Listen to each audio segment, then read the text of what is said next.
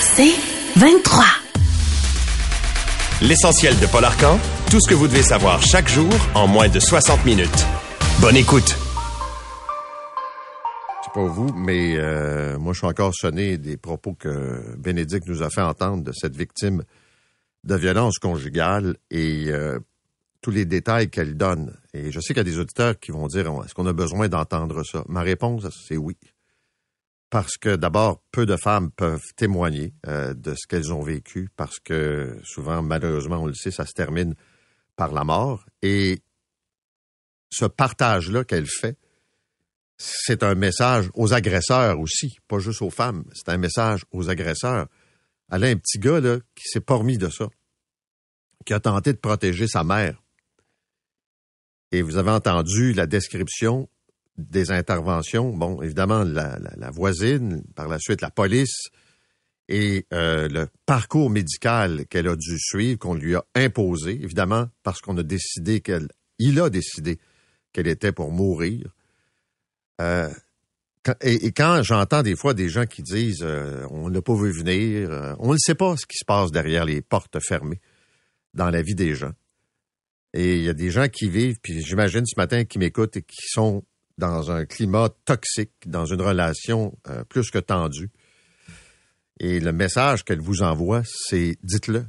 Trouvez-vous quelqu'un de confiance, mais restez pas seul à, vivre avec cette angoisse euh, perpétuelle. C'est épouvantable d'entendre ça ce matin. Deuxièmement, euh, je veux vous parler de ce qui s'est passé hier dans l'ouest de l'île. On sait qu'il y a eu un incendie. Et je dis aux gestionnaires du transport, les usagers ne sont pas des imbéciles. Ils sont conscients que quand il y a une locomotive qui flambe, ben oui, ça empêche le service normal. Mais ce qui est pas normal, et ce qui est arrivé hier, là, et ma boîte de courriel s'est remplie, je peux-tu vous le dire, c'est qu'il y a des gens à qui ça a pris quatre et cinq heures pour retourner chez eux. Les témoignages vont tous dans le même sens. On comprend, là, quand c'est arrivé, là, que cette locomotive est en train de flamber. Ça se passe à la gare de Montréal-Ouest, là. Il y a euh, un incendie de locomotive. Et je vais citer une auditrice qui dit Ce sont des choses qui arrivent, il n'y a pas de blessés, tout va bien. Mais là, ça se complique. Et là, elle dit Je dois rentrer chez moi. Et là, on me promène dans le système retour à Vendôme, de Vendôme à de la Concorde. Je, je descends de la Concorde, je prends le bus jusqu'à Sainte-Thérèse. C'est plus au nord pour retourner ensuite à Lorraine.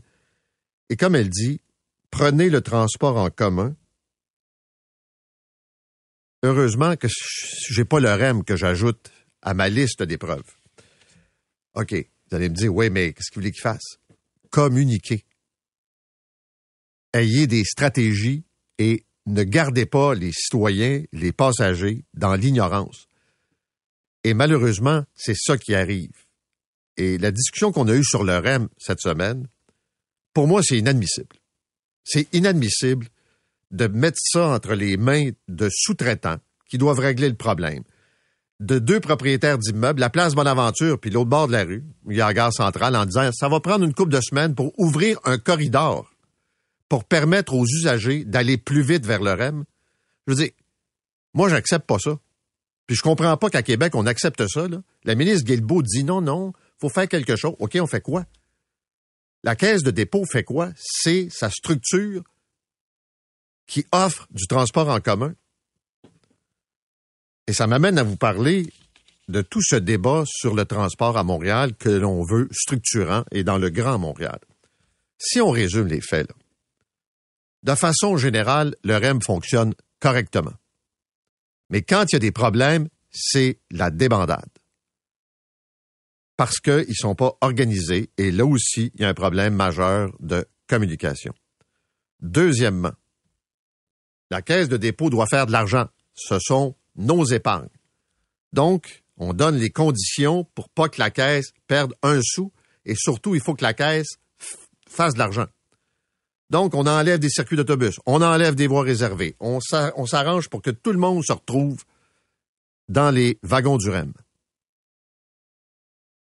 Mais ce qu'on n'a pas mesuré, c'est l'impact sur le service. Il y a des gens qui ont perdu au change dans toute cette opération à l'île des Sœurs, sur la rive sud de Montréal. Et quand vous êtes un peu à l'extérieur de la première couronne, Chambly, Châteauguay, c'est un service plus que moyen. Là, on a vu ce qui est arrivé à Longueuil. On a étudié ça pendant des années et là, la Caisse nous dit, vous savez, on est débordé, puis dans le fond, nous, on veut faire un REM, puis ça a l'air que les élus, ils veulent pas tout à fait ça. Donc, ben, savez-vous quoi? On le fera pas. Et là, on recommence. Et la mairesse de Longueuil qui était avec nous hier, Mme Fournier, qui dit, ben là, on va demander à la nouvelle agence, qui n'est pas encore créée, qui est un projet de loi à venir et qui devrait être opérationnel quelque part d'ici la fin de l'année, de nous dire quoi faire. Mais vous rendez-vous compte? On demande à la Caisse de régler le problème du fameux troisième lien à Québec. On fait sauter le projet de tramway. On va faire une réflexion. Là, on va demander à l'agence qui n'existe pas de trouver une solution pour la rive sud.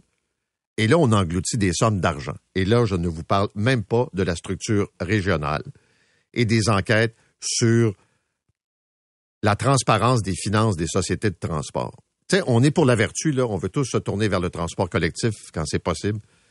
Mais le client a toujours raison. Si ton service, c'est de la merde, attends-toi pas à avoir un gros succès.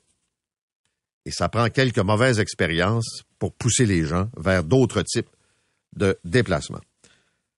Aussi, ce matin, on a vu le retour à Québec euh, des députés, donc reprise des travaux parlementaires, et les cas de financement dérangeants de la CAQ, les cocktails où des députés euh, obscurs invitent des ministres et expliquent à des élus et à d'autres ben, si tu veux une rencontre avec Geneviève Guilbeault ben, le ministre des Finances, viens donc faire un tour à mon cocktail, c'est 100 pièces. Sérieusement, là, je peux pas croire qu'il y a des gens aussi caves que ça. Qui encore en 2024, après tout ce qu'on a entendu à la commission Charbonneau, même si les montants ne sont plus les mêmes et que la fréquence n'est pas la même, de penser, de soulever l'idée qu'en payant, c'est plus facile de rencontrer quelqu'un, comme un ministre, pour faire avancer son dossier. Faut être cave. Sérieusement, là, faut être cave. Puis de penser que ça se dira pas. Puis là, après ça, décider, non, non, je pas dit que ça serait plus facile. Je veux dire, un ministre, par définition, ne devrait pas participer à ce genre d'activité-là. Et de pas être sollicité tout le temps. Puis quand vous parlez à la plupart des politiciens, c'est à peu près l'affaire qui haïsse le plus au monde. D'être pris dans des soirées avec des têteux qui sont là avec des demandes de ci puis de ça, puis t'es obligé d'écouter parce qu'ils ont payé, même si c'est que 100 piastres. Et j'ai d'autres élus qui m'ont écrit qui se sont fait solliciter un peu dans le même type de contexte. Tout ça pour vous dire que faut vraiment être imbécile, puis on va voir ce que la commissaire à l'éthique va dire mais c'est assez spécial de voir que la CAQ a tellement dénoncé les pratiques des libéraux tombe encore dans le piège comme ça de, faire des approches auprès des élus. je sais, ils vont nous dire, vous savez, pas obligé, puis voyons donc, c'est... Pourquoi, quand tu un député, t'appelles un maire puis tu demandes 100 pièces en lui disant que la vice-première ministre va être là, ou le ministre des Finances, ou le ministre de l'Agriculture, ou le ministre des Transports. Là, il y en a un autre, un député sur la Côte-Nord, qui est tombé dans le piège aussi. Alors, euh, ce soir, c'est le vote euh, crucial pour les profs de Granby. On sait qu'il y a quatre syndicats de la FAE qui ont rejeté l'entente. Il y en a quatre qui l'ont accepté. Et je sais que c'est en deux temps que ça va se passer pour euh, ce dernier syndicat. Puis donc, la semaine prochaine, on va connaître le résultat final. Est-ce que, oui ou non, les profs acceptent l'entente de principe? Ça, c'est la première chose. Puis il y a tout le débat, j'en ai parlé hier, sur la démocratie euh, syndicale.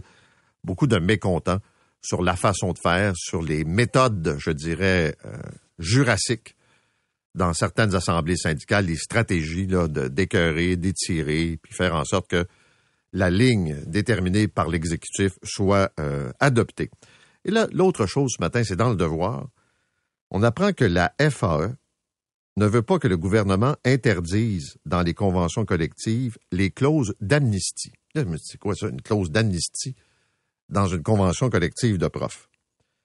c'est une clause qui fait que les sanctions disciplinaires imposées ne suivent pas les enseignants d'un poste à l'autre ou quand ils changent, par exemple, de centre de service scolaire.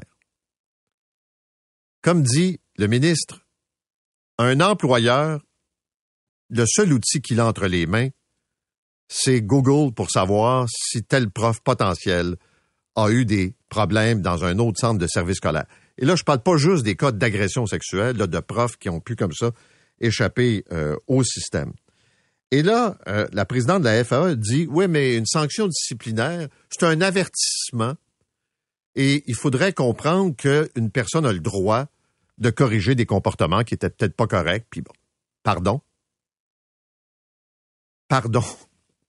Comme employeur, tu n'as pas le droit de savoir, quelqu'un qui vient cogner à ta porte, quels sont ses antécédents disciplinaires. Je veux dire, on a vu des profs qui se sont faufilés comme les curés dans le temps, d'une paroisse à l'autre, mais là d'un centre de service scolaire à l'autre. Et je le répète, là, pas toujours pour des raisons là, euh, d'agression sexuelle, ou, mais des profs qui ont fait l'objet de mesures et de sanctions disciplinaires. J'espère que le gouvernement va tenir son bout et qu'on va expliquer aux profs que votre dossier disciplinaire vous accompagne. il me semble que c'est normal. D'autre part, Radio-Canada nous parle de ce fameux programme de formation accélérée. Je vous rappelle que les participants reçoivent 750 dollars par semaine. L'objectif, c'est d'envoyer le plus de monde possible sur les chantiers de construction cet été parce que les besoins de main-d'œuvre sont importants. Ils n'ont pas à rembourser l'argent s'ils décident de faire autre chose. Le ministre Jean Boulet nous a dit la semaine passée que c'était trop bureaucratique puis c'était trop compliqué. Or, les heures les chantiers de construction sont déclarés à la Commission de la construction du Québec. Donc, quelqu'un peut suivre un cours et faire ce qu'il veut après. Et là, ce matin, c'est pas qu'il y en a, c'est pas que c'est majoritaire, mais quand même quelques-uns, qui suivent des formations accélérées parce qu'ils ont un immeuble à revenus puis ils veulent faire eux-mêmes les réparations. Ou encore, ils veulent rénover leur chalet ou faire des petits travaux. Alors, ils sont allés se faire payer pour avoir une formation qui va leur permettre de faire des travaux, mais pas des travaux là, euh, pour répondre à un poste précis sur un chantier de construction. Parlons des 200 millions annoncés hier par la ministre Sonia Bélanger. L'idée, c'est d'offrir et de payer donc des soins et des services aux personnes âgées qui sont dans les RPA. D'abord, le 200 millions était déjà annoncé. C'est pas une surprise. C'est étalé sur cinq ans. Là, on ne parle pas d'une fortune. Premièrement, ce ne sont pas toutes les RPA qui vont bénéficier de ce programme, donc ce ne sont pas toutes les personnes âgées au Québec qui vont bénéficier de ce programme.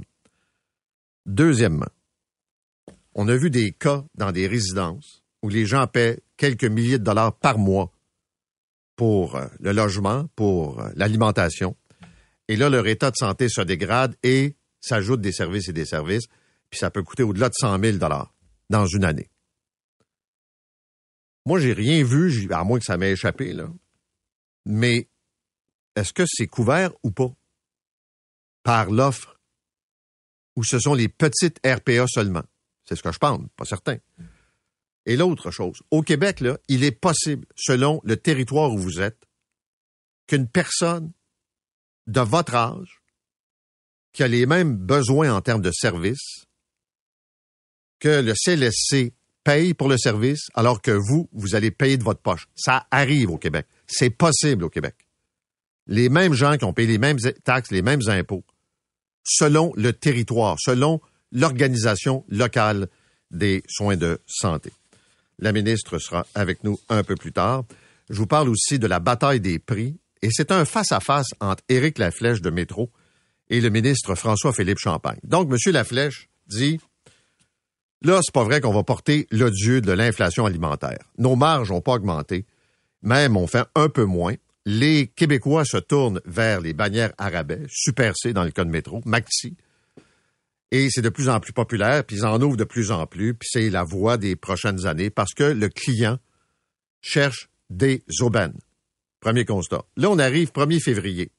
C'est le dégel des prix, là, cette fameuse pratique qui veut qu'à la fin de l'année, jusqu'au 1er février, les prix sont gelés. Là, on dégèle. Monsieur euh, Laflèche a dit hier que c'est pas tout à fait comme, je sais pas, les deux dernières années, mais il y a quand même des fabricants, des producteurs qui vont augmenter les prix. Fait que oui, ça va nous coûter plus cher. L'ampleur, on le sait pas. À l'autre bout du fil, le dynamique ministre François-Philippe Champagne, qui est en train de magasiner une bannière pour venir faire compétition aux épiciers canadiens. Lui, il trouve qu'il n'y a pas assez, justement, de rivalité, qu'on paye trop cher, et j'ajouterais que le dynamique bureau de la concurrence en fait pas assez. Et ça, c'est vrai. Le bureau de la concurrence, peut-être qu'ils sont sous-équipés, peut-être que les lois manquent dedans, mais sur des cartels, sur de la collusion, c'est une éternité avant d'avoir des résultats. Et je vous dirais que je suis pas convaincu qu'on s'en fait pas passer des vites. Parce que des cartels, il y en a eu dans l'histoire, mais euh, ça a pris toujours beaucoup de temps avant de pouvoir, comme ça, démêler les fils. Et puis, je vous parle de Monseigneur Cyprien Lacroix, l'archevêque de Québec, qui, vous le savez, fait l'objet d'allégations dans le cadre d'un recours collectif très grave d'agression sexuelle sur une mineure il y a plusieurs années. Une jeune fille qui a grandi dans une famille religieuse et Monseigneur Lacroix, qui à l'époque était prêtre, a donc abusé d'elle. Et hier, il a mis un message vidéo en ligne. Je vous invite à écouter un extrait. Je tiens à vous redire que je nie catégoriquement les allégations rendues publiques. Jamais, à ma connaissance, je n'ai posé de gestes inappropriés envers qui que ce soit, qu'il s'agisse de personnes mineures ou adultes. Mon âme et ma conscience sont en paix face à ces accusations que je réfute. Bon, il réfute les accusations, mais vous remarquez la phrase? À ma connaissance je n'ai pas, à ma connaissance, posé des gestes inappropriés. Ça veut dire quoi, ça? Si j'étais sous, je m'en souviens pas. Si je me suis endormi, je m'en souviens pas. Comment tu ne te souviens pas de gestes que tu as posés? Alors, il ne fait pas juste dire je nie les gestes qu'on me reproche. Ces allégations sont non fondées. Il dit à ma connaissance. Et il demeure en poste. Je vais terminer avec cette phrase qu'un auditeur m'a envoyée ce matin. Il dit, avez-vous remarqué, quand, dans la petite vie, Maman demande à Régent s'il trompe Thérèse, Régent répond, pas à ma connaissance. Vous écoutez l'essentiel de Paul Arcan en 60 minutes. De retour après la pause.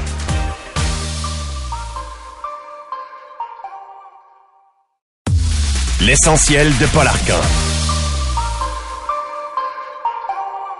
Vendredi matin, on apprenait à peu près à cette heure-ci qu'une femme enceinte avait été poignardée. Malheureusement, elle est décédée. Son conjoint a été arrêté, fait face à la justice. C'est ce qu'on appelle un féminicide. Et Dieu sait qu'il en a eu des féminicides dans les dernières années au Québec, des femmes qui ont perdu la vie aux mains d'un conjoint, d'un ex-conjoint. Bénédicte est avec nous ce matin pour nous présenter un témoignage d'une femme qui a survécu après avoir été poignardée par son conjoint. Et c'est assez rare qu'on peut entendre un témoignage comme je vous présente ce matin parce que dans la grande majorité des cas, tu le disais, les femmes ne sont plus là pour raconter leur histoire, elles ne survivent pas à ce genre d'attaque. Et je vous le dis tout de suite, l'histoire de Cynthia est bouleversante. Ça ébranle parce qu'il y a elle qui est impliquée, mais il y a ses enfants aussi. Et c'est pas son vrai nom. On a modifié sa voix. J'irai pas dans les détails d'où ça s'est produit et exactement quand s'est produit le crime pour ne pas l'identifier parce qu'il y a une ordonnance de non-publication. Et hier, Yannick Martel, l'ex-conjoint de Cynthia, a été condamné à 14 ans de prison parce qu'il a essayé de la tuer, dans une crise de jalousie extrême. Ça s'est passé il y a quelques années et à ce moment-là, le couple se fréquente depuis quelques mois. Cynthia, elle a deux jeunes enfants. Il faut spécifier que ce n'est pas Yannick Martel qui est le père. Et l'homme, on le décrit hier comme un homme jaloux, possessif. Lui est convaincu que Cynthia le trompe. Ça a entraîné plusieurs chicanes. Il lui demande, pour te donner un exemple, de filmer chez elle euh, parce qu'il a peur qu'il y ait quelqu'un d'autre. Il veut qu'elle lui prouve qu'elle est bien seule. À un moment donné, il lui fait des menaces de mort, ça va assez loin, il l'insulte, et là, pour elle, c'est trop. Elle lui dit que c'est terminé, elle appelle même les policiers parce qu'elle a peur. Donc, t'imagines, le climat, il est déjà là, et avec les policiers, ils s'entendent, elle va aller les rencontrer le lendemain. Mais le soir même, Yannick Martel se présente chez elle, défonce la porte, il est très, très agressif, et c'est à ce moment-là qu'il s'empare d'un couteau. C'est à ce moment-là, c'est là que ça l'a fait. Euh, là, ça y est ça y est, il va, me faire du mal. Euh. Dans ma tête, à ce moment-là, je savais qu'il quelque chose était pour euh. C'était évident. Puis il n'y a rien que j'ai pu faire pour éviter ça. Et tu imagines, ça se passe alors qu'elle a son bébé de 10 mois. Dans les bras, Yannick Martel la poignarde à plusieurs reprises. Le juge l'a même souligné hier. Il s'acharne sur elle. Cynthia, elle est blessée gravement. Elle perd même la vue l'attaque, mais continue à crier et il y a une voisine qui l'entend. Il y a une voisine qui va euh, se présenter dans l'appartement et qui va rapidement retourner chez elle pour appeler les secours. Ce qui est tragique aussi, c'est que tout ça, ça se passe devant son fils de 7 ans qui essaie de défendre sa mère, d'empêcher Yannick Martel de continuer à la poignarder, et son bébé qu'elle a toujours dans les bras est blessé par le couteau. Et à un certain moment donné, comme la voisine est partie appeler les policiers. De ce qu'on comprend aussi, Cynthia a demandé à son fils de lui amener le téléphone. Elle aussi appelle les policiers. Yannick Martel quitte en volant la voiture de Cynthia et là, les secours arrivent.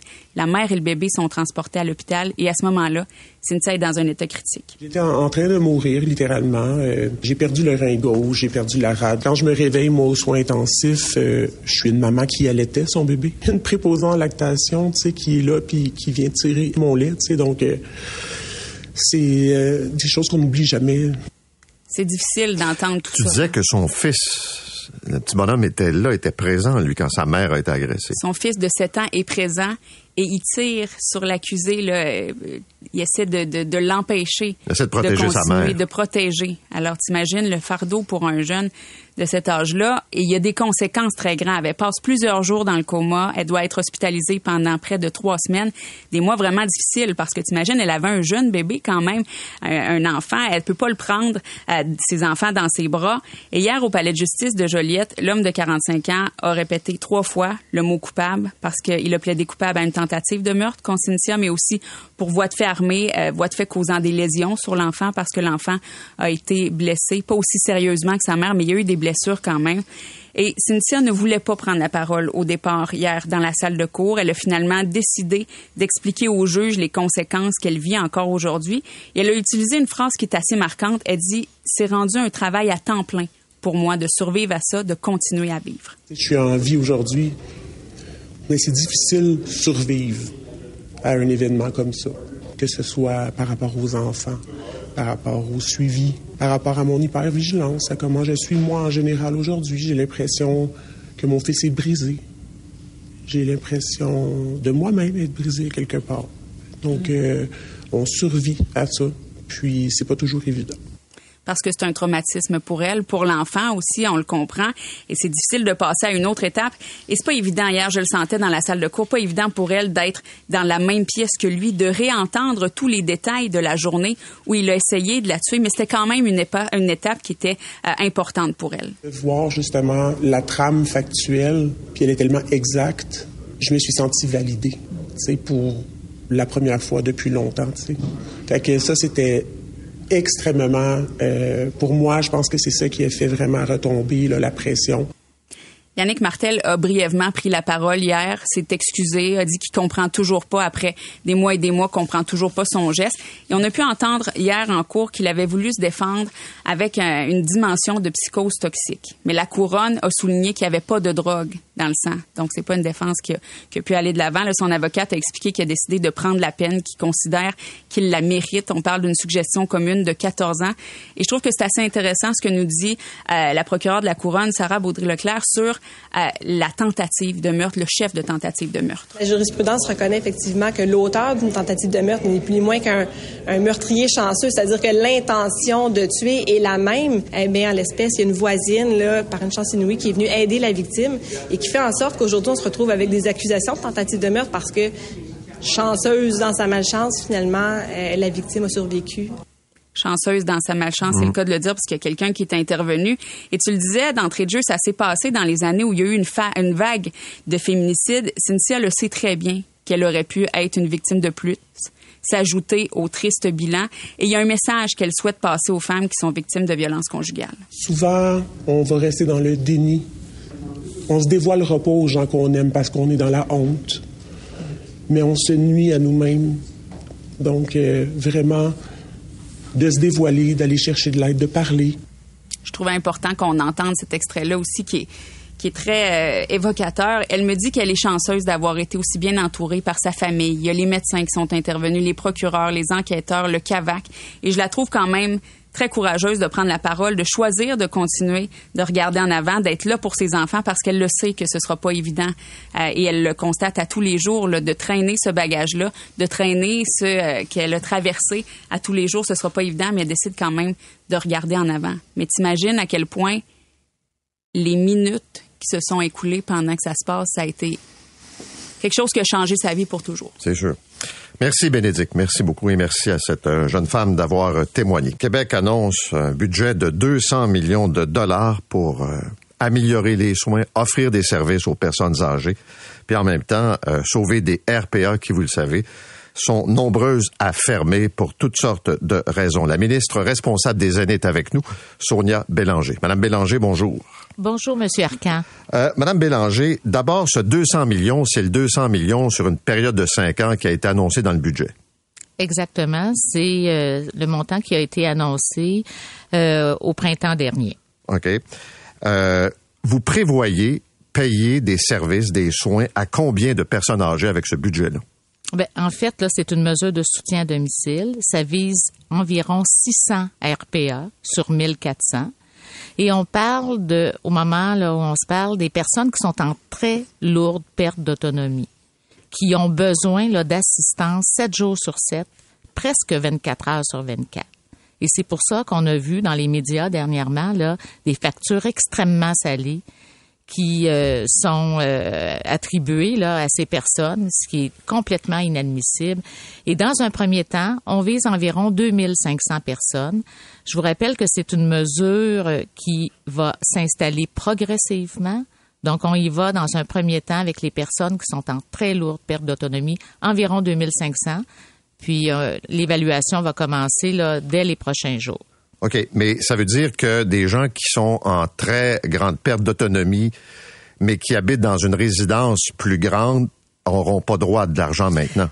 Mais pas tout à fait. Ça, je sais là hier euh, que la façon dont ça a été annoncé, en fait, c'est qu'on commence graduellement, puis on va y aller avec euh, les unités de 30 places et moins. Puis pourquoi on va en priorité avec les unités de 30 places et moins? Parce que Monsieur Arcan, les petites RPA, ce sont les elles, qui donnent le plus de soins et services euh, et qui gardent le plus les aînés jusqu'à la fin de leur vie. Et ce sont les petites RPA qui ferment au Québec.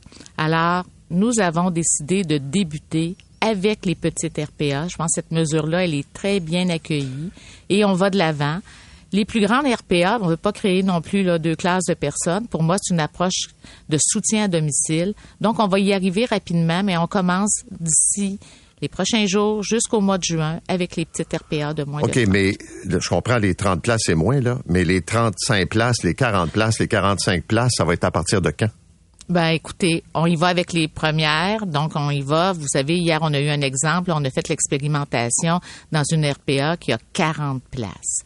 Donc, je pense, ce matin, là, je, je quand même vous dire, on n'exclura pas quelqu'un qui a 32 places, dire, ben là, on le fera pas. Alors, on parle ici des petites RPA. La grande majorité ont 30 places et moins, de toute façon. Alors, je pense qu'on est correct avec cette cible-là. On va suivre ça de près. Et puis, cette mesure-là, elle est là pour aider les personnes qui veulent demeurer dans leur mais, Je comprends, là, mais vous n'êtes pas capable de me donner un horizon ce matin. Parce que là, on a des citoyens, de, de des personnes âgées qui ont le même profil, mais parce qu'un habite dans une résidence de 50 ou de 60 places, puis que l'autre est dans une résidence de 20 places, il y a le droit à de l'aide ou pas d'aide gouvernementale. Oui, mais M. Arcan, vous comprenez qu'il faut commencer à quelque part. Oui, mais avez-vous un plan? Parce que la population oh. vieillit puis les demandes vont être de plus en plus nombreuses. Ben le plan il est, très détaillé là. Puis comme je vous dis, on se met en mode évaluation. Déjà, on a une quinzaine de personnes là, qui accompagnent les petites RPA, qui sont sur le terrain là dès ce matin alors, la mesure se met en place. Il a fallu la tester. Elle a fait ses preuves. On va déployer ça. On se donne jusqu'au mois de juin pour faire les petites RPA de moins de 30.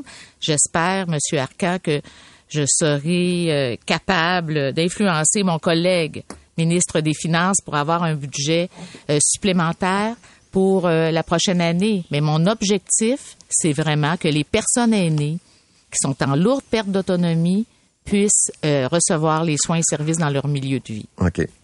avez-vous le personnel pour livrer les services?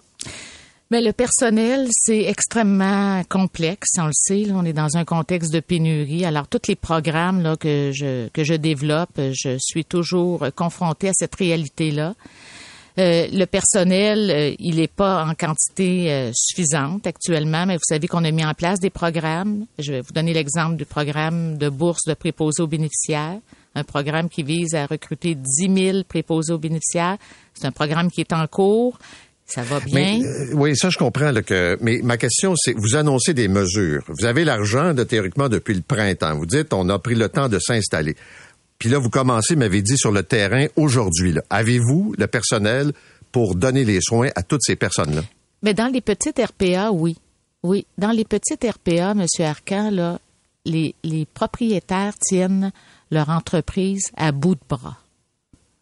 Ce sont des petites RPA qu'on retrouve partout dans des petites municipalités un peu partout au Québec, ils ont le personnel. Je suis pas en train de vous dire que c'est facile, mais ils ont le personnel et c'est pour ça que c'est urgent d'agir. Vous savez, M. Arcan, les grandes RPA, ce sont eux, justement, qui se sont sortis des soins au fur et à mesure. Les dernières grandes RPA qui sont construites au Québec, n'offrent pas de soins, ou très, très peu. Alors, je pense qu'il faut un équilibre. Ouais, parce qu'ils disent que c'est pas. Euh, puis je vais revenir avec des exemples, mais il peut pas avoir des RPA où tu payes 5 000 de loyer puis que tu te rajoutes 5 6 000 puis ça te coûte 100 110 000 par année de ta poche pour euh, ta fin de vie là. Ben, écoutez, le modèle d'affaires des RPA n'est pas rentable actuellement. Puis là, je suis pas en train de prendre la défense des RPA. On parle ici d'entreprises privées, puis on a besoin d'avoir des RPA dans notre écosystème du vieillissement. C'est parce que entre vous et moi, ça vous coûte moins cher que d'avoir des gens dans les centres de soins de longue durée. Tout à fait. Puis en autant que la qualité soit au rendez-vous, tout à fait. Puis c'est une, c'est justement une voie que l'on doit prendre. Parce que vous savez, Monsieur Arcan, j'ouvre les maisons des aînés. On pourra en parler éventuellement, mais je suis contente de ça. On rénove nos CHSLD. On est quand même en train de, d'améliorer la qualité de soins dans nos CHSLD publics. Mais les RPA, là, sont là aussi comme milieu de vie. Alors, il va falloir, comme gouvernement, qu'on continue d'aller vers cette orientation. Maintenant, c'est assez délicat, vous savez, et donc c'est pour ça que le 32 millions va nous permettre de tester aussi le modèle. Là. Il y a une affaire que je comprends pas, que vous allez pouvoir m'expliquer sans aucun doute. Comment ça se fait qu'il y a des CIS qui acceptent de payer déjà une partie des soins puis des services pour des aînés qui sont dans des RPA? Puis j'ai un cas, là, supposément dans Laurentide, où on paye pour une RPA à Sainte-Thérèse, mais le même CIS veut pas payer pour une RPA qui est ailleurs, à Blainville. Donc, c'est selon le bon vouloir d'un CIS, d'un CIUS. Dans des endroits, on paye déjà. Par d'autres, on dit non, faites payer votre bénéficiaire. Comment ça se fait que ça marche de même? Bien, il y a différentes mesures. Là. les CIS et les CIUS, là, il faut vraiment là, qu'on standardise les façons de fonctionner. Je suis tout à fait à la même place que vous. Écoutez, il y a... Mais vous avez été présidente d'un centre intégré. Oui.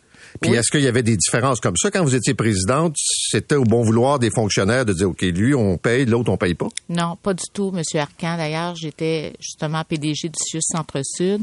Puis pour moi, puis pour les équipes médicales, les services de soutien à domicile, c'était une priorité là, qui était vraiment en haut de la liste. Et puis, vous le savez, il y a des modèles intéressants qui ont été développés, notamment du côté de Verdun. Et je crois à ce modèle-là et on doit le développer partout au Québec. Mais pourquoi il y a des différences? Pourquoi quelqu'un qui n'est pas sur le bon territoire va payer de sa poche? Oui, ben écoutez, c'est une question souvent de disponibilité de ressources, de la façon dont ils sont organisés. Je suis pas en train de prendre leur défense là, parce que c'est inadmissible. Il faut qu'on ait au Québec une une vision du soutien à domicile. Je suis en train de regarder les travaux qu'on doit faire. On doit se doter d'une politique provinciale sur le soutien à domicile. On doit harmoniser nos façons de faire. Je vais y arriver, Monsieur Arcan, mais pour le moment, déjà avec la mesure que j'annonce, il va y avoir une certaine standardisation là. OK? Puis ça, c'est quand même important. Toutes les RPA, peu importe pour les petites euh, à ce moment-ci, qu'on soit à Rivière-du-Loup, qu'on soit à Montréal, ça sera le même traitement, ça sera le même type d'évaluation et la même tarification. Moi, j'ai l'impression qu'au Québec, là, j'ai juste à dire, je vais fermer les portes. Et là, vous débarquez, quand je dis vous, le CIS ou le CIUS débarque, est obligé de prendre la responsabilité des patients, puis là, on sort l'argent. Quand les portes ferment parce qu'on laisse pas les vieux là. là. Il y a quelqu'un qui débarque pour s'en occuper. Puis au lieu de aider financièrement, puis là, vous commencez à le faire, mais c'est ce qu'on a fait. On attendait des menaces, on attendait des fermetures, puis là, on descendait. Ben, c'est sûr qu'on a été beaucoup en réaction. Puis, vous savez, M. Arcan, le modèle des RPA, c'est un modèle qui a commencé dans les débuts des années 2000. C'est un modèle qui s'est implanté euh, via l'entreprise privée avec très peu de contacts avec le réseau public. Puis les contacts et une meilleure intégration, puis un meilleur partenariat, c'est malheureusement depuis la pandémie que c'est arrivé. Alors moi, j'arrive comme ministre, là, je me retrouve dans une situation où il y a 1500 RPA au Québec qui fonctionnent plus ou moins en collaboration avec leur CIS et leur CIUS.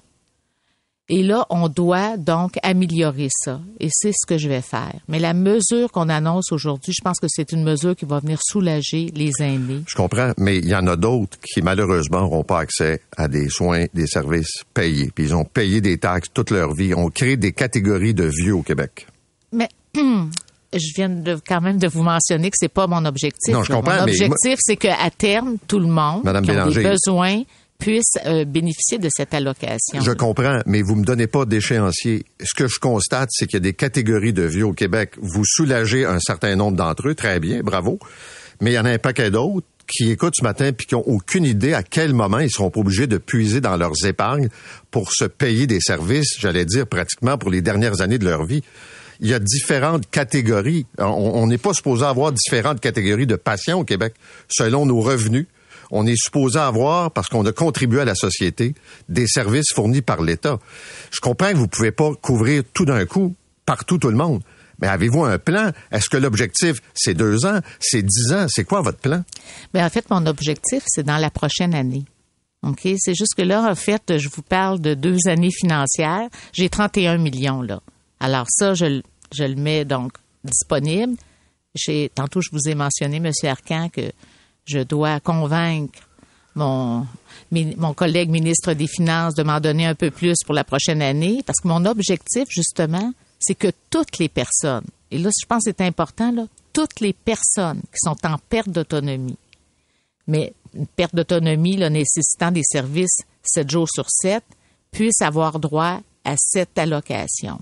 Peu importe où ils vivent au Québec, dans une petite, une moyenne ou une grande RPA. OK, je comprends que c'est l'objectif. C'est l'objectif. Ah Et je dois continuer. Comprenez que là, on va rentrer dans le processus budgétaire. Je suis confiante que je vais y arriver. Je fais une démonstration qu'avec le 31 millions, puis on y va avec les petites, que ça va fonctionner. Mais c'est clair qu'on veut pas avoir des différences. Mais, mais entre vous et moi, là, on va se parler franchement, la pénurie de main-d'œuvre, j'en suis conscient, là mais il y a des endroits où ça bloque volontairement dans les machines. C'est-à-dire qu'il y a des cas, des, des CIS, des CIUS, où on me dit que ça fonctionne à merveille, ils ont des ententes, ils sont capables de fournir. Euh, on parle de la capitale nationale où il y a pas mal d'ententes, puis dans d'autres endroits, notamment à Montréal, c'est plus compliqué. C'est oui, peut-être non, on va venir réévaluer, on détire dans le temps, puis ça permet de pas donner le service. C'est à géométrie variable. Bien, je suis tout à fait d'accord avec vous, là. C'est vraiment géométrie variable. Il y a des cultures de collaboration qui sont pas installées encore. Eh puis, Monsieur Arcan, oui, puis je rencontre, oui, puis vous savez, il y a de la méfiance, là. Et je, je l'ai vu et je travaille avec les PDG. Et le message que j'ai dit aux PDG, les RPA de votre territoire, vous en avez la responsabilité en termes d'arrimage. C'est vous, comme PDG de CIUS, et avec vos équipes, qui devez vous assurer que les personnes qui sont dans les RPA reçoivent des services de qualité. Est-ce que ça va être l'agence de santé qui va gérer tout ça? Ben, écoutez, l'agence de santé va gérer l'ensemble des services, puis les services euh, aux aînés, ben ça fait partie de ce que l'agence euh, va gérer. Mais les RPA, ce sont des entreprises privées.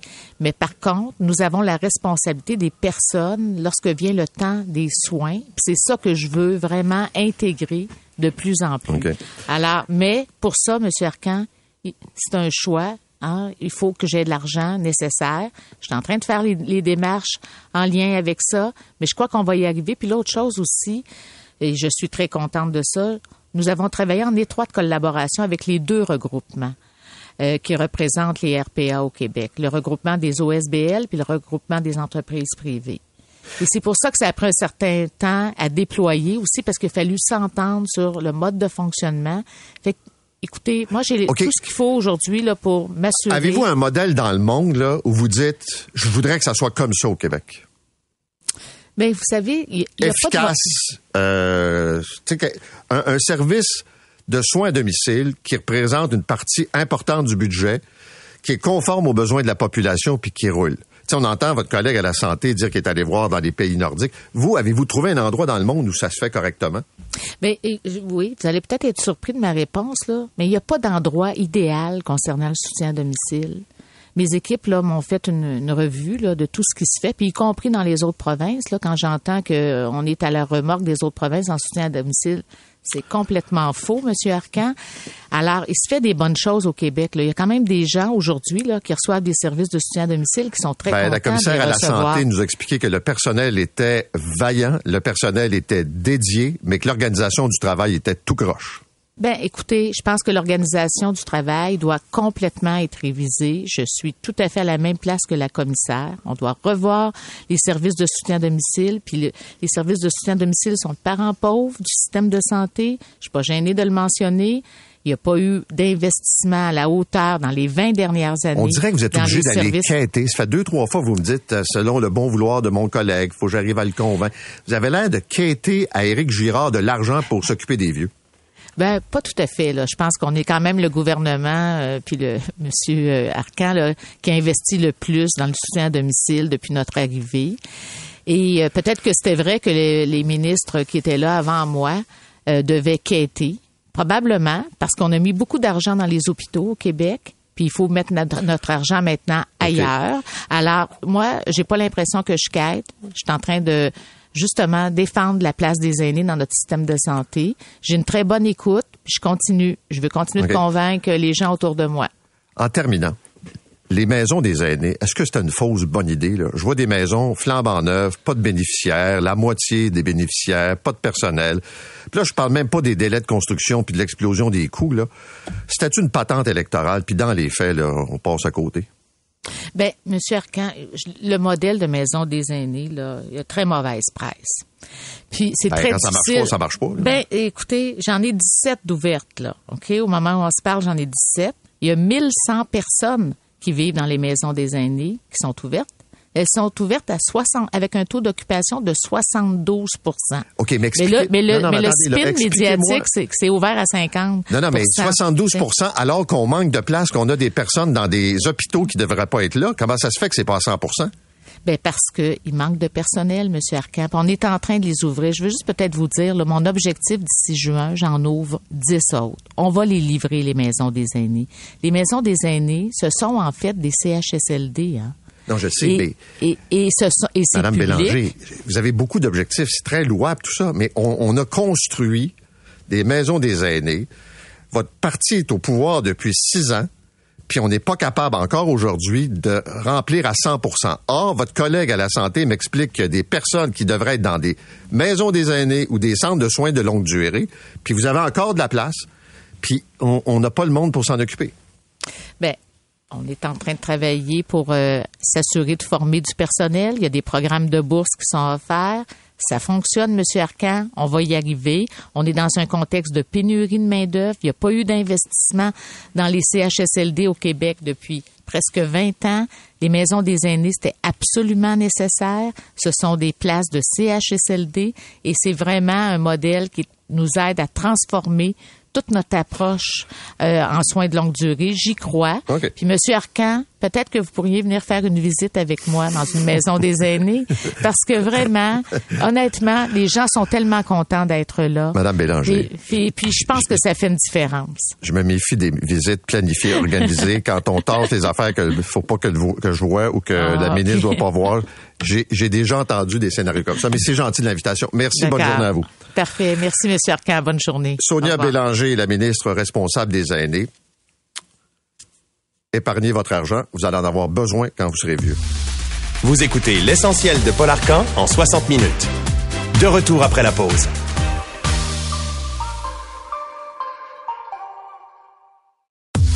L'essentiel de Paul Arcan.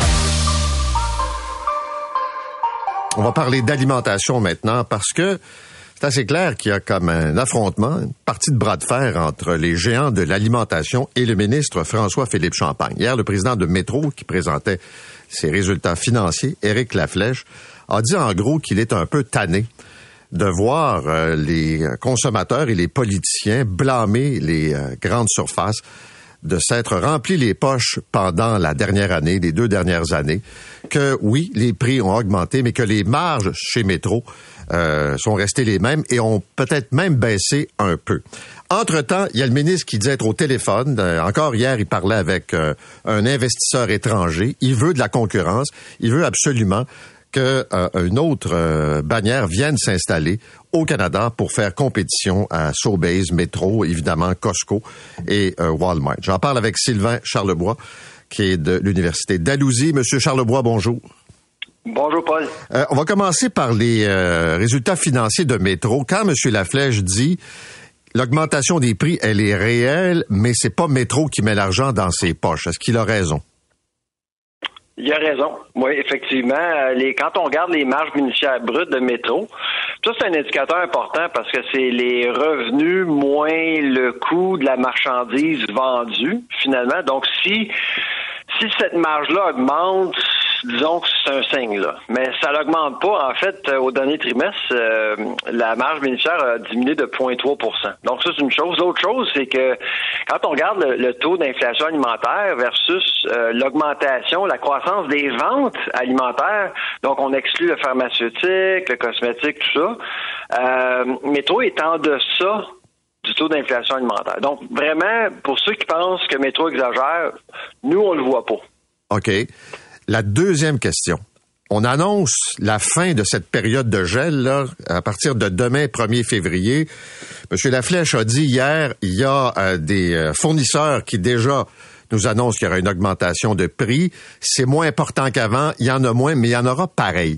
Peux-tu nous expliquer pourquoi il y a cette espèce de gel de deux mois à la fin de l'année pour au début de l'année qui suit? Ben, Paul, c'est là que j'arrête de défendre Métro parce que j'ai vraiment de la misère avec ce gel-là. En fait, on, s'en est déjà parlé, je pense, à quelques reprises. C'est un gel pendant trois mois en novembre et février. Euh, l'ensemble des épiciers demandent à leurs fournisseurs de geler les prix pendant trois mois. L'excuse qu'on utilise, c'est qu'il y a trop d'assemblage durant les fêtes, on peut pas changer les prix, etc. Mais, Paul, en 2024, il n'y a pas besoin de gel. Là. Ce qui arrive actuellement, c'est qu'en octobre, les prix augmentent et là, évidemment, M. Laflèche hier annonçait que les prix vont augmenter en février comme d'habitude et ça va faire mal aux consommateurs. C'est là que moi, et je l'ai dit au ministre Champagne à plusieurs reprises, le problème est pas nécessairement l'inflation alimentaire. Le problème, c'est la volatilité des prix, la fluctuation des prix au détail et, et ce gel-là nous amène, nous offre la volatilité en octobre et en février. Il faut que ça oh, cesse. OK. Donne-moi un exemple de produit là, concret pour les auditeurs là, de, de, de, cette volatilité.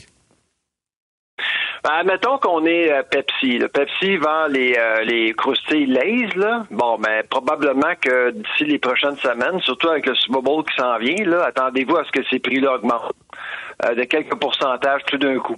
les soupes.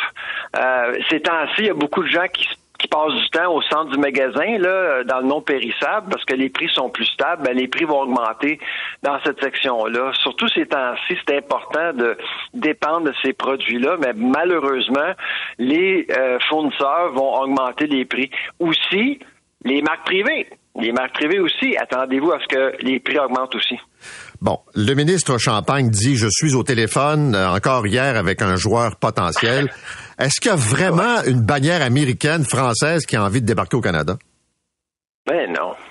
c'est vraiment moi je suis extrêmement sceptique là. Euh, sinon si s'il y avait eu une opportunité pour une bannière extérieure là, la bannière serait déjà ici là. Hein? Ça, c'est une chose. L'autre chose, c'est que avec les barrières interprovinciales, euh, toutes les règles fiscales qu'on a au Canada, c'est compliqué de faire affaire au Canada. Et il y a deux monstres au Canada, c'est Walmart et Loblaws qui contrôlent le marché. Et c'est pour ça que on parle beaucoup du code de conduite. Le code de conduite peut nous aider à augmenter la, compétitivité du marché. L'Australie a appris ça. Là. Elle dit est sur le marché en 2001. Euh, a eu du succès. Lidl est rentré euh, en Australie en 2021 essentiellement parce que il y avait plus de démocratie, il y avait moins, il y avait plus de discipline sur le marché. Coles et Woolworth, les deux gros là-bas, euh, étaient plus disciplinés en raison du code. C'est ce qu'on a besoin ici. OK. Euh, le bureau de la concurrence. Il y a eu des cartels dans l'histoire du Canada, là, puis on, la liste est longue, les vitamines, le sucre, euh, bon, le pain et tout ça. Euh, Qu'est-ce que tu en penses du bureau de la concurrence? Je suis d'accord que le consommateur euh, s'attend des hausses de prix, que les marges chez Métro sont peut-être pas si élevées que ça, que mais en même temps, on a l'impression de se faire avoir quand on apprend que, je sais pas moi, dix ans après, que les, les joueurs de l'industrie se sont parlé puis ont fixé des prix. Euh, écoute, depuis décembre, là, il y a peut-être euh, plusieurs de vos auditeurs qui savent pas que le projet de loi C56 a été adopté, ce qui octroie au Bureau de la concurrence plus de pouvoir. On peut enquêter, on peut, euh, on peut en fait interroger des cadres, on peut aller au fond des choses, plus qu'avant. donc, je pense que le ministre Champagne a le droit de demander au Bureau de concurrence de faire son travail.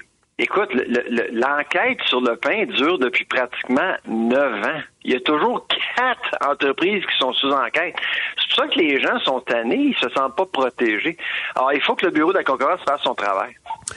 En terminant, est-ce que tu penses que cette tendance euh, du consommateur à se tourner vers des bannières euh, où ça coûte moins cher. Là. On peut penser à Super C, on peut penser à bon, Maxi. Euh, J'écoutais la flèche, là, ça semble être assez la tendance des prochaines années. C'est le type de magasin qu'on veut ouvrir. Là. Oh, absolument. Ben, Métro a, converti quelques magasins là, en Super C. Même chose chez Larblas Provigo avec, euh, avec Maxi. Euh, le marché québécois est beaucoup plus économe qu'il y a quelques années. Euh, on s'attend à ce que ça continue en 2024, peut-être même en 2025. Même les magasins du dollar euh, font, font en fait vendre beaucoup de produits alimentaires depuis quelques temps. Alors cette tendance-là, malheureusement, va continuer pendant un certain temps. Merci beaucoup. Bonne journée. Sylvain Charlebois, qui est le directeur scientifique du laboratoire de sciences analytiques en agroalimentaire de l'Université d'Alousie. Marque les points chauds de ce matin. Vous écoutez l'essentiel de Paul Arcan en 60 minutes. Bonne écoute. Maintenant, on regarde, on est complètement ailleurs, vous allez le voir, les tendances voyage des Québécois. Euh, il y a euh, six tendances qui ont été identifiées pardon, par la chaire de tourisme de l'UCAM et c'est rendu public aujourd'hui, notamment un peu on a interrogé des gens qui voyagent, donc des Québécois qui aiment voyager. Alors, pourquoi ils le font? Qu'est-ce qui les allume? Et qu'est-ce qui les préoccupe également? Marc-Antoine Vachon est avec nous et professeur au département de marketing de l'UCAM. Monsieur Vachon, bonjour. Bonjour, M. Arcan. Euh, je regardais vos tendances. Il y en a six, là, puis je vais les prendre une par une, puis je veux vous entendre peut-être m'expliquer ça davantage. D'abord, la tendance numéro un, dites-vous dans l'enquête, c'est que euh, c'est une forme de recherche de bonheur quand on voyage. Oui, c'est la quête du bonheur. Et le bonheur a un impact avant, dans l'expectative, dans l'anticipation, pendant la joie, la surprise, et aussi après partage, la nostalgie.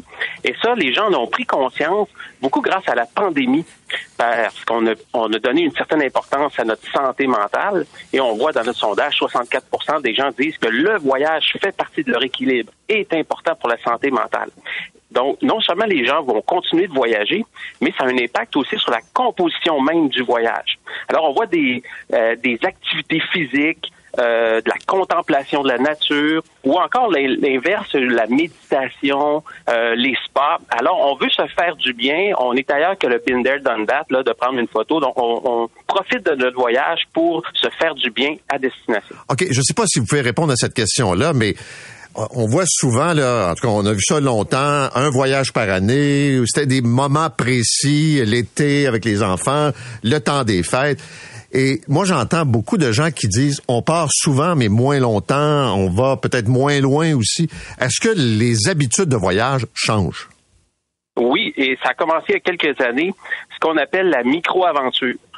Alors, des escapades, ou les, Français appellent ça l'aventure douce. Alors, par exemple, pour partir en, kayak, on n'est pas obligé de risquer notre vie dans un R5. Là. On peut décider de faire un kayak un peu pépère, si vous me permettez l'expression. Alors, il y a ces, ces aventures-là qui se développent, notamment à Victoriaville, là, qui est un territoire de micro-aventure, où on peut aller dans une pivoinerie, on peut faire, euh, j'aime l'expression, un bain de forêt. Hein, on s'est posé la question sur l'accessibilité de notre nature au Québec pendant la pandémie. Mais ben là, on est rendu à développer des bains de forêt pour parce qu'on sait que le lien avec la nature, ça fait du bien, c'est lié à la santé mentale et cette même quête du bonheur. Là, j'ai vu qu'il y a une majorité de gens qui voyagent. Ah ben non, pas une majorité, une minorité, mais une minorité importante, là, 34% je pense, euh, qui considèrent que c'est essentiel, que voyager, là, c'est pas un plaisir comme ça, là, c'est essentiel à leur vie. Ben, tout à fait. Et, la preuve, c'est que ce sont des gens qui sont prêts à faire des sacrifices. Parce qu'on sait qu'il y a à peu près la moitié des voyageurs qui sont freinés par le contexte économique actuel. Et malgré ça, ils ont une très, très forte propension à vouloir voyager. Alors, on va, on, va faire preuve de flexibilité au niveau des dates de départ. Euh, on va faire davantage d'efforts pour chercher des aubaines. On va trouver des restaurants moins chers. On va trouver des attraits gratuits. Alors, on va trouver une façon de voyager, un peu comme euh, pendant la pandémie. Là, ben, si vous ne nous organisez pas, nous autres, on va s'organiser et on va trouver moyen de voyager. C'est très, très saillant dans notre sondage. OK. D'autres questions qui me viennent en tête. Le télétravail, le fait qu'il y a pas mal de gens qui travaillent encore à distance, là, est-ce que ça facilite le voyage? C'est-à-dire, euh, je suis en télétravail, mais je vais être parké à New York pour euh, 4-5 jours. Ben, on, il y avait quand même un, boom à ce niveau-là pendant la pandémie. Donc, ça a été un marché qui a été carrément créé, qui a été facilité. Il y a eu une baisse, mais c'est il y a deux ans. Et depuis deux ans, il y a une stabilité du marché du télétravail. Alors, il y a des séjours qui sont carrément créés grâce au télétravail, un peu comme vous le mentionnez. Ah, tiens, cette semaine, je vais aller travailler à New York, ça va me faire du bien. Si je suis pas lié au calendrier scolaire ou situation, ma situation professionnelle le permet, je peux le faire. Alors ça, ça, demeure ces séjours-là. C'est pas le Klondike, mais c'est un marché qui a été créé et qui continue d'exister. Et il y a aussi la prolongation des séjours. Alors, je pars la fin de semaine, mais tiens, je reste le lundi et lundi et mardi, ou encore, je quitte le jeudi pour éviter la cohue des routes du vendredi. Alors, c'est bénéfique pour les destinations parce que la prolongation du séjour, ça a toujours été un défi. On sait que les changements climatiques sont de plus en plus concrets pour les gens. Là. On voit les températures extrêmes, les événements météo extrêmes. On a eu des feux de forêt. Il y a du verglas, il y a de la sécheresse. On regarde la situation en Europe. Euh, je voyais des gens en Floride qui euh, ont l'habitude de pouvoir profiter de températures agréables. Là, c'est du 18-19 degrés. C'est même assez frais par endroit. Est-ce que les changements poussent maintenant les gens à modifier leur façon de voyager, leur choix de destination? Mais quand même, et ça s'imbrique de plus en plus dans le processus de décision. on voit que le tiers des gens maintenant vont, vont être plus flexibles désormais dans leur date de départ. Euh, on a essayé de documenter qu'est-ce qui s'est passé au, Québec avec les événements météo extrêmes qu'on a vécus. Et parmi les gens qui voyageaient au Québec, ben, il y en a 10% qui se sont dit impactés. Et parmi ces 10 %-là, il y a 33 des gens qui ont décidé de voyager ailleurs ou carrément d'annuler leurs vacances. Ce qui fait que ce sont des pertes sèches pour le Québec. Et c'est la première fois que c'est documenté. On va continuer de suivre cet indice-là, mais on espère ne jamais vous revenir là-dessus, M. Arcan. mais malheureusement, euh, ça suggère que la météo extrême va être de plus en plus fréquente. Alors, on doit être réactif, on doit, euh, parce que les consommateurs vont chercher de la flexibilité et, une certaine assurance, alors on doit leur offrir, ne serait-ce qu'en gestion de crise. Merci beaucoup d'avoir été avec nous. Bonne journée. Ça me fait plaisir. Merci. Marc-Antoine Vachon est professeur au département de marketing de l'UCAM.